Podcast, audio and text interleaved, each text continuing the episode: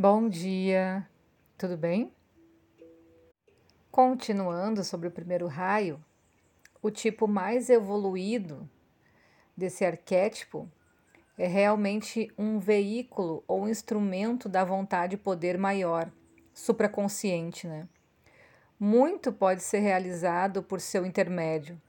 Não se trata, porém, do que normalmente construímos ou desejamos na vida humana a vontade ou propósito de um raio, seja ele qual for, consegue se manifestar por meio de indivíduos que deixaram para trás a própria vontade humana e que aderem à vontade daquele que flui e vive neles, né? Essa essência maior.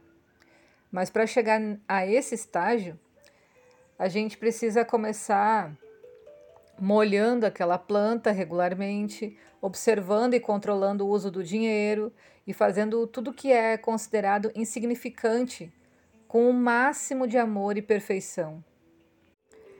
É a vontade e poder que, fluindo no indivíduo que adotou livremente a autodisciplina, transforma a Terra e manifesta o propósito da criação. Com isso, a gente conclui o estudo sobre o primeiro raio e entra hoje no segundo raio, chamado amor-sabedoria.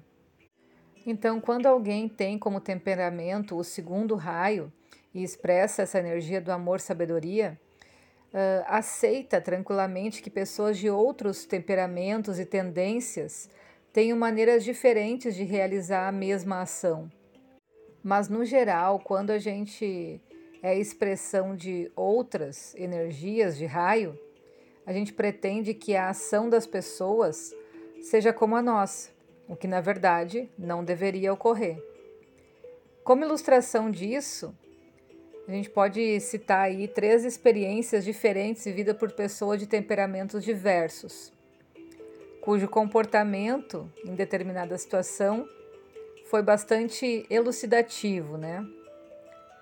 Na primeira delas, da qual também é um fato real, né? Foi presenciado. Aconteceu em uma reunião com um indivíduo bastante evoluído, o que normalmente também não comia carne. Logo que a gente chegou, foi oferecidas uh, bebida, suco de frutas, canapés e outros alimentos servidos nessas ocasiões sociais, né? Porém todos eram feitos com carne. E aí, assim que surgiu a primeira bandeja de salgado, uh, essa pessoa, sintonizado internamente uh, com todos ali, de imediato pegou um croquete de carne e comeu. E aí eu perguntei por que, que ele havia agido assim, né? Já que havia muitos anos que ele não comia carne. E ele então me respondeu que era de seu temperamento, procurar não deixar os demais se sentirem separados. Vendo essa pessoa como sendo diferente, né? E aí eu perguntei se a sua alma era de segundo raio, e ele respondeu que sim. Aí eu perguntei como, né, né, aproveitando esse exemplo, né, como se resolve o problema de se ingerir carne sem que isso provoque o efeito esperado. E ele me explicou que uma química oculta dentro dele transformava a toxina da carne, tendo em vista essa a sua, a sua intenção concentrada, em que não havia o menor desejo ou atração pela carne. A sua intenção amorosa era de trabalhar com todos ali, naquela reunião, e de poder estar junto de quem se aproximasse dele por atração magnética. Comer o croquete naquele momento de exceção, fazia parte do trabalho. Foi depois desse fato que eu comecei a estudar a questão e vi pessoas de outros temperamentos agirem diferentemente umas das outras em situações semelhantes. O indivíduo com o temperamento de vontade e poder também comeu carne diante de mim, sendo vegetariano, porém não me deu explicação alguma. Já que a pessoa de temperamento de segundo raio sente a necessidade de esclarecer os que têm dúvidas sobre o seu comportamento, né? Agora, um indivíduo de terceiro raio age de maneira diversa dos outros dois e sintetiza todos os fatos.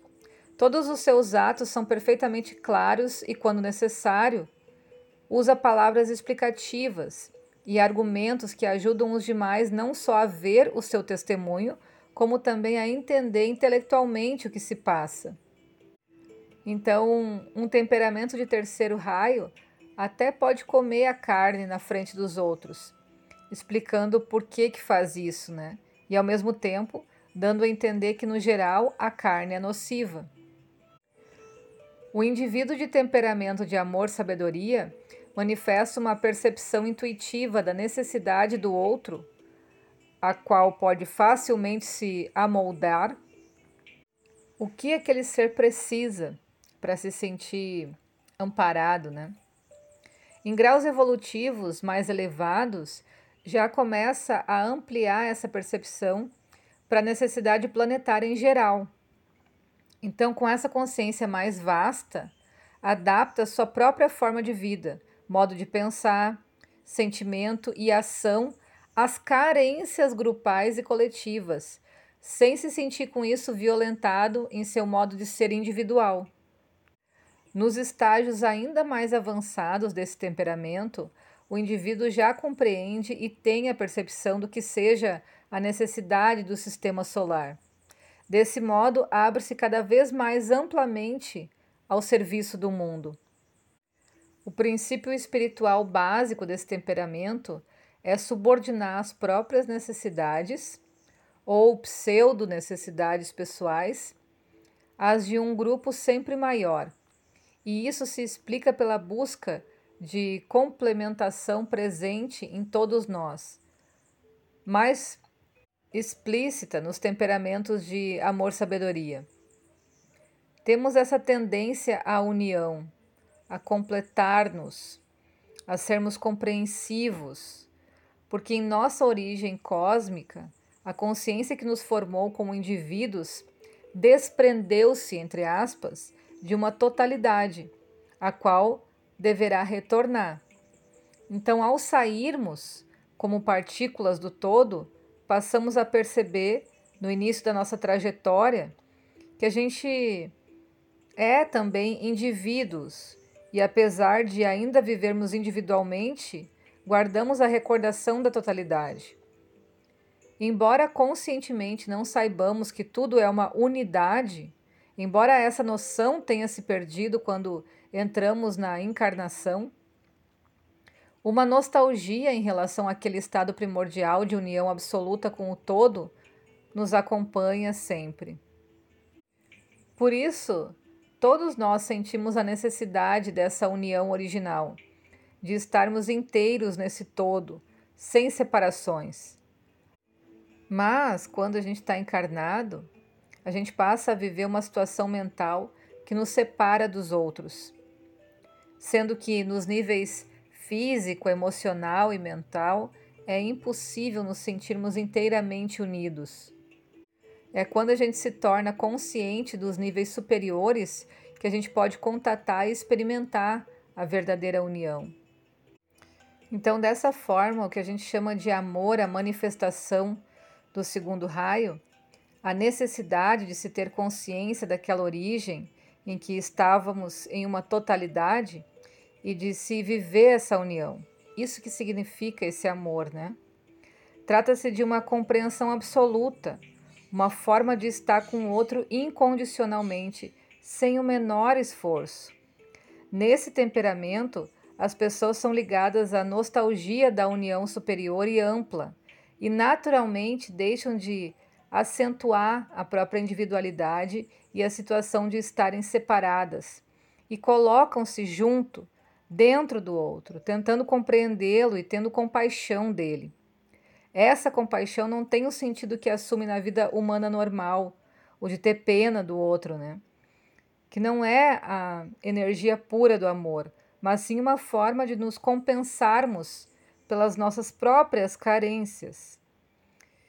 Então, a compaixão é aqui compreendida como esse sentimento de amor do segundo raio, de, se, de a gente estar tá tão profundamente unido ao outro, dentro dessa totalidade, e tão identificado com o que ele é em essência e não em aparência, né?